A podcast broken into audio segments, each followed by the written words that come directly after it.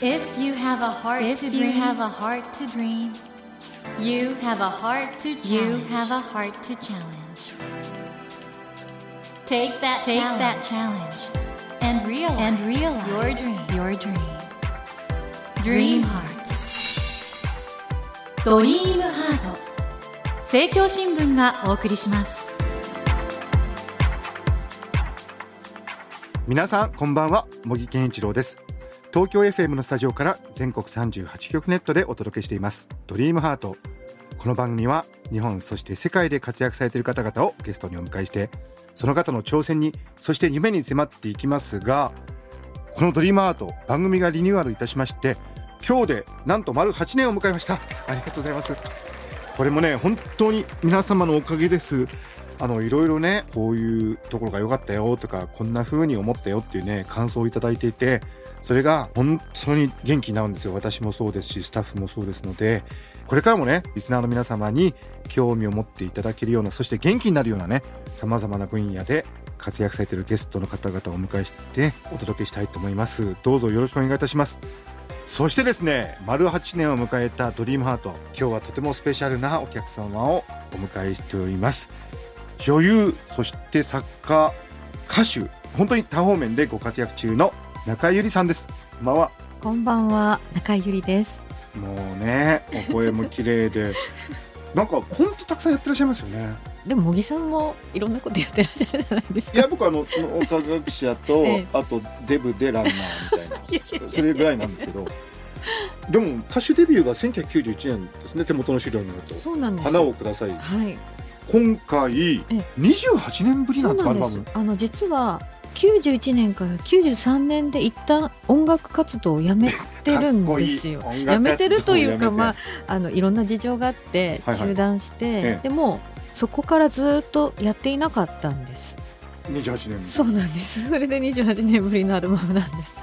オールドボアというね、はい。これどういう意味なんですかねポールドボアって。あのポール・ド・ボアっていうのは、まあ、フランス語で直訳すると声を運ぶっていうなるほど。言葉なんですけど、まあ、音楽用語でポルタメントっていうのがあるんですけど、はいはいはい。まあ、そこから来てるんですね。もういきなりエレガンスな感じの。いやい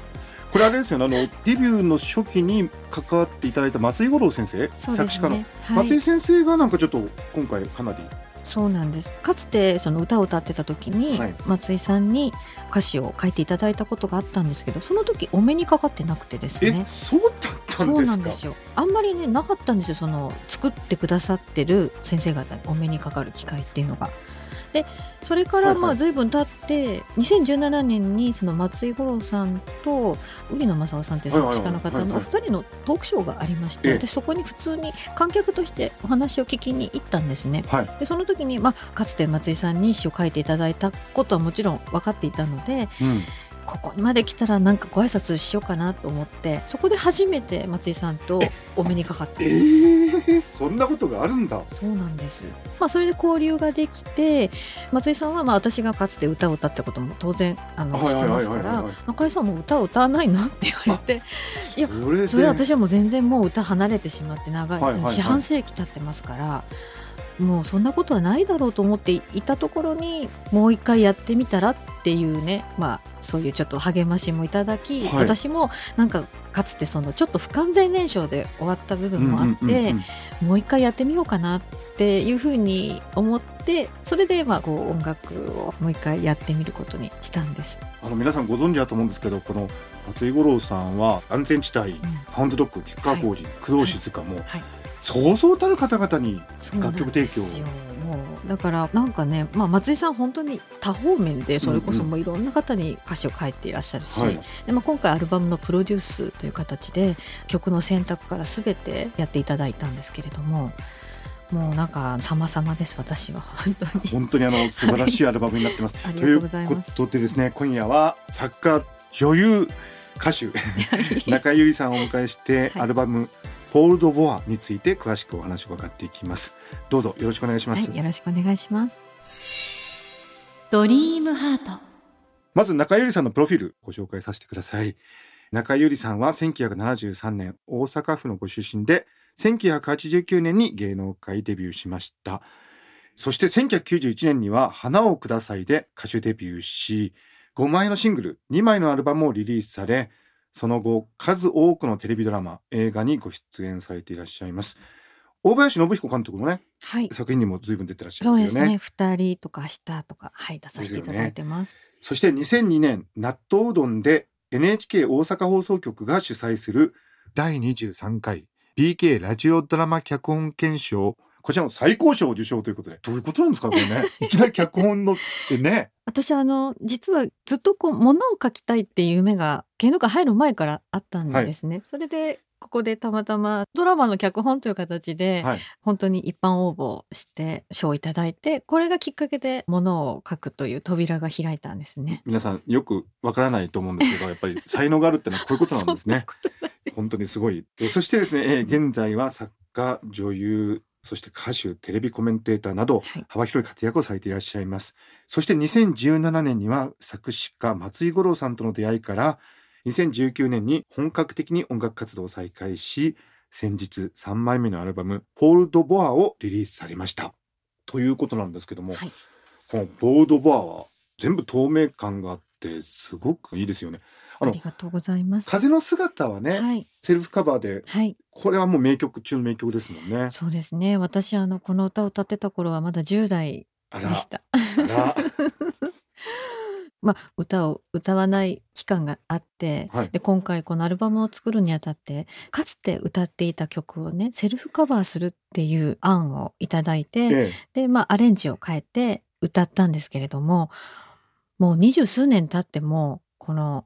歌の強度が変わらないっていうか、全く古びないんだなっていうことで驚きました。いややっぱり作家は言う言葉が違うな。これもう言うまでもなくあの作詞作曲中島みゆきさんのはい、名曲ですけど、はい。どうですか？これだけの長い年月かけてうん。また歌い直すというのは。はい、むしろうん、なんですかね。当時私はまあ18とか19とかそのぐらいの年齢だったんですけどもね。その私にみゆきさんが書いてくださった曲ではあるんだけどやっぱりとても難しかったんですよ。当時はう。、うんん、わかるんだけど自分ええがそこに到達できないはい。っていう、はいその手が届かないでも手を一生懸命伸ばしてるっていうような状態だったんですけど、その歌をね、まあ、自分の中にずっとこう歌えない期間というか歌わずにずっと貯めていた期間があってで、まあ、この私今、まあ、40代後半に入りまして こうやって歌うっていうことでねもう一度なんか歌に出会い直したなっていう気もしますしあとこの「風の姿」っていう歌をね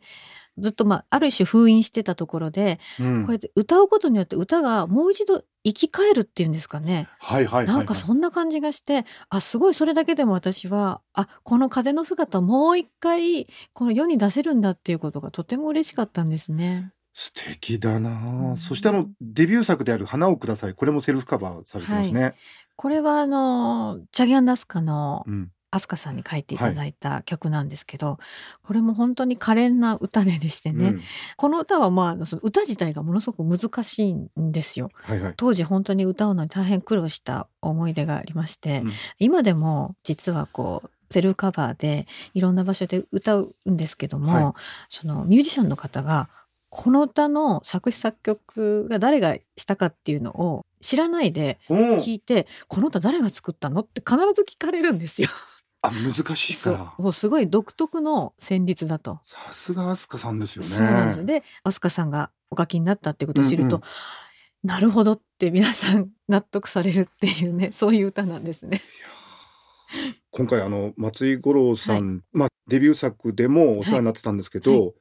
初めてちゃんとお話しして、はいその時にあれお母様がいろいろ声かけてくださったみたいですね。そうなんですね。実は松井さんとこう出会って、それから交流ができて、まあ、歌をやってみませんかっていうような話があった時に、ちょうど私の母がですね、病気が発覚しまして、で、まあ、それはまあ余命がもう告げられるような、そういう病だったんですけれども、まあ、母に私がまあ、こうやって松井さんとね、歌をやるかもしれないっていう話をした時にですね、もう一回歌ってる姿を見たいって言われたんです。で母はかつての私の歌手だった頃のことがとてもやっぱり印象に残ってるようで私はそれで母のね励みになるんだったらやってみたいなという、まあ、自分自身の不完全燃焼の気持ちもあったんですけどそれで2020年の2月に初ライブを行って、うんうんその時に母も来てくれてよかったね。それで私の歌ってる姿をね見せることができたんです。で、まあ残念ながらね、その後、あの母は他界したんですけれども、うんでもやっぱりその、とりあえずその自分の歌を聴いた時の母の反応っていうのがね、本当になんかもうとっても嬉しそうだったんですよああよ。かったね、うん、ずっとね具合が悪かったのにもうびっくりするぐらい元気で私の歌を聴いて本当にパワーもらえたって言われた時にあちゃんと歌った意味ってあったんだなっていうふうに感じました。お母さんは随分苦労されたんですよねそうですね。うちはあの実はまあ母子家庭なんですね。で母は私と、まあ、妹と、まあ、引き取ってずっと本当にもう休みなく働き続けた人だったので病気になって初めて仕事を辞めたんですよね。でそこまでずっと働き続けていて。そうなんだもう娘が有名になったからもう悠々自適と全か然そんなんじゃないですそうずーっと働き続けてで働くことが好きだったっていうのもあるんですけど、だから、まあ、病気が分かってすぐ仕事を辞めなきゃいけないってなってね。で、まあ、仕事を辞めてそこからまあ約1年で、うん。まあ亡くなったんですけど、まあ、その期間もねいろんなこう治療とかコロナの影響で会えなかったりとか、まあ、本当にいろんなことがあって、まあ、私自身も本当になんか胸を締め付けられるようなことも多かったですけど母も辛い中一生懸命本当に治療にね向かって頑張っていて、まあ、それは本当に私たち娘とか、まあ、家族のために一日でも長く生きたいっていう気持ちを持っていたっていうのは見ていて分かりましたね。中井ゆりさんが小さかった頃のお母様とのツーショット写真なんかもね拝見しましたけどすすごい素敵なお母さんですね。本当に私自分で言うのはなんですけど、え綺麗な人だったなって思います。やそれはもう間違いないもうだから親子して綺麗っていいうやいや。なんかあの母のね若い時の写真もそうなんですけど働いてる時の姿って、私の母飲食店で働いてたんですけど、よく私もそのお店にね行ったりしててその時に私は家にいてもっと自分のことをね面倒見てほしいって気持ちもどっかであったんですけど、うんうん。働いてる母の姿を見ていたらもう本当に生き生きしててキラキラしてるんですよ。でその綺麗な顔を見ていたら何にも言えなくなっちゃうんですね。まあ だからあやっぱりこうやってなんかすごい生き生きキラキラして綺麗だなって思える気持ちで、なんかもう母が家にいてほしいもっと自分のことをね見てほしいと思ってた気持ちが消え去ってしまうってこんな説得力のあることないなと思いましたね。まあそのお母さんが本当にうん。中井さんが歌手をやるってことを本当に喜ばれていて、はい。歌にはそういう力があると思うんですがはい、中井さん本当にいろいろな経験をされてきて女優もされ小説も書かれエッセイも書かれそれ人生経験積み重ねていくとやっぱり歌って違って見えるとかあります？あの今私なんか歌を歌うことが一番なんていうんですかね時間としてはまあ28年ぶりとか、ええ。あの始めた時期はね早いんですけどももう本当にゼロからって感じですね。うんうん。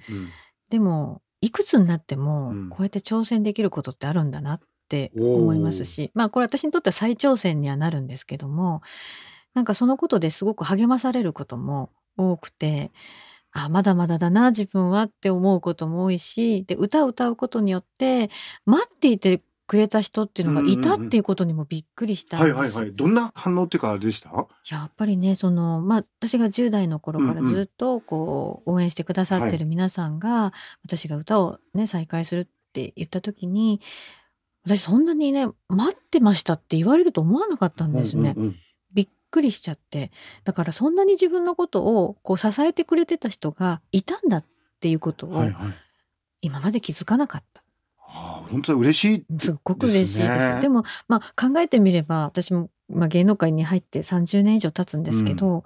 もちろん誰かが支えてくれてたから私はここにいるんだっていうことは分かっていたんですけども、まあ、具体的にねどの人がっていうよりもその時その時にこういろんな方のこう支えがあって今の自分がある。で今茂木さんがおっしゃったみたいにいろんなことできてるのはそれはもう皆さんにいろいろもうあこうお願いしたりとか頼ったりとか、まあ、そういう部分もすごく多いんですね自分がやるっていうことね動くっていうことで。でもやっぱりそれをね影日向じゃないですけども見えないところで応援してくださってる方がいたんだっていうことをねなんかやっと実感できたっていうのは本当に歌を再開してなんかすごい初期の頃の気持ちに戻りましたね。ということはひょっとしたら中井よりさんの歌手としての黄金期はここから始まるのかもね。いやもちろんここから始めたいという気持ちは持ってます。はい。あのスタジオでのレコーディングと、うんそれからライブって、はいご自身の中ではどんな感じですか？うん、そうですね。スタジオでのレコーディングと、まあ、ライブって全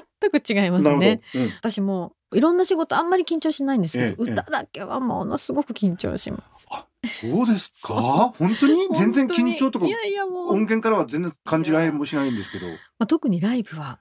もう私今まで何やってきたんだろうっていうぐらいどんなにリハーサルを重ねても緊張します。でもそうやって緊張できる自分っていうのがはい。嬉しいっていうのもあるんですよ。はいはい。なんかどっかで緊張してても冷静な自分はもちろんいるんですけどもその冷静な自分すら緊張してるっていう。うん、えってことはそのライブ絶対見に行った方がいいですよみんなね。そうなんです。だからね今、まあ、昨年やった時は有観客でできたんですね。で今年、まあ、やったものは実は無観客配信ライブっていう形だったんですけど、次のはねお。有観客でぜひやりたいなというふうに思ってます。緊張した初々しい中ゆりさんが見れるんだ、詳しくはまあ後ほどそうですね。またこれからあの詳細はホームページや SNS で発表していこうと思ってます。でもこれどうでしょう本当にいろんな活躍なさってる中ではい歌の魅力って何なんですかね改めてねうん、なんですかね。私は物を書くときって、まあ、一人で書きますよね。茂木さんもそうだと思いますけど、他の仕事と一番違うっていうのは、やっぱりなんかこう、一種クラブ活動してるような気持ちがあるんですよ、本当に。ええ私、若くしてこう芸能界入ったものですから、うんうんうんあんまりこう多分普通の青春を送ってないんですよ。なるほど そう。で、歌を再開して一番それが思うのが、なんか本当にこれってクラブ活動みたいだなと思っちゃったんですね。あもう青春そう、うん私の青春だなと 遅れてきた青春って感じがしてます。うんうんうんうんで、なんかみんなでやっぱりこう一緒に音を出す。で、その中で失敗もするけど、なんか支え合って、こう一曲を仕上げていくっていうことでどんどん新しい曲に挑戦していくこととかそれをまあレコーディングであったりライブの場であったりしてこう自分を表現するっていう、うんなんかその一連の流れ全部が一つ一つこうクリアしていくの大変なんですけどもちろん仕事ではあるんですけど一つ一つ。だけどどっかでやっぱそれ以上になんかもっと情熱っていうかなんか自分の中でこう溢れ出すようなうん。こう感情があってそれがなんか一つ一つがすごく楽しいんですね。うん、お母様もねどっかで見てくださってるかもしれないですもんね、もうそれは本当にねなんか母がね、うん。その世話をしてくれたって部分も大きかったですけどなんかやっぱあの時に本当に歌を聴いて元気になってくれたうん。顔っていうのは、やっぱ今でもねなんか。すごいこう自分のなんか励みになってるんですよね。うん、だからそういうふうにもしかしてどこかで私の歌を聴いてこう力が出たとか、まあ、何か励まされたとか慰められたっていうようなねほんのちょっとでもいいんだけれどもなんかそういうものがあるなら自分はやる意味があるんじゃないかなっていうふうに思ってます。ぜひ皆さんあのライブ行っていただきたいのと あとライブの前にこのポードボアをはい。聞いてみてください、僕は本当にこれ中島みゆきさんのあの風の姿もそうですし、はい、今回のオリジナルのいつももそうですし、素敵な曲ばっかりなんでありがとうございます。ね解説書っていうかね ブックレットあるんですけど、はい綺麗な写真も ありがとうございます。これもかなりね素に近いんですよ。基本的にこれ全部自分の洋服着てるんです。え嘘 本当衣装じゃないんですよこれ。えー、だからまあ普段着にすごく近いものを着てるんですよだから自分でその衣装もセレクトしてかなり素に近い感じにしているので、まあなんていうかこれは自分がどういうふうに歌詞として表現したいかっていうことも、まあ、こういう写真一枚にもやっぱり自分の意思も反映させつつ、まもちろんこのプロデューサーの松井さんであるとか、はい。まあ、他の皆さんのいろんな意見をこう集約させた上でこういう一つの、まあ、歌手中井ゆりっていうのはいろんな方のこう集合体みたいなうんうに私は感じています。ジャケ買いですねこれ間違いなく ぜひ皆さんお聞きいただきたいと思います、えーということでいろいろお話を伺ってきたのですけども今週はそろそろお別れの時間となってしまいました、えー中井ゆりさんには来週もねご登場いただいて人生のことなど いろいろお話を伺いたいと思います、えー来週もどうぞよろしくお願いします。よろしくお願いします。ということで森健一郎が東京 FM のスタジオから全国放送でお届けしています「ドリームハート。今夜は女優作家そして歌手と多方面でご活躍中の中井ゆりさんをお迎えしました Never let go of that dream. Never forget that heart to challenge. Dream Heart. 茂木健一郎が東京 FM のスタジオから全国38局ネットでお届けしてきました「ドリームハート。今夜は女優作家そして歌手と多方面でご活躍中の中井ゆりさんをお迎えしてお話を伺いましたがいかがでしたでしょうか？今回ね歌手として再びこのアルバムを出すという決断をする中でお母様がね背中を押してくださったっていう話素敵だなと思いましたね。歌ってねなんで人の心を元気にするんだろうってこれ脳科学やってる僕もよく考えるんですけどメロディーそして言葉何よりも人の声これがね人を元気づける力を持ってるんだろうと脳の働きからも考えられるんですけども中井さんがまあいろいろなことをされつつ今ね歌手として本気になってこのように活動されてるってことは素敵だと思いますし是非ね今回のアルバム本当に素晴らしいんですよ。ぜひ皆さん手に取って聞いていただけたらいいなと思います。さて番組では毎週3名の方に1000円分の図書カードと番組特製のエコバッグをセットにしてプレゼントしています。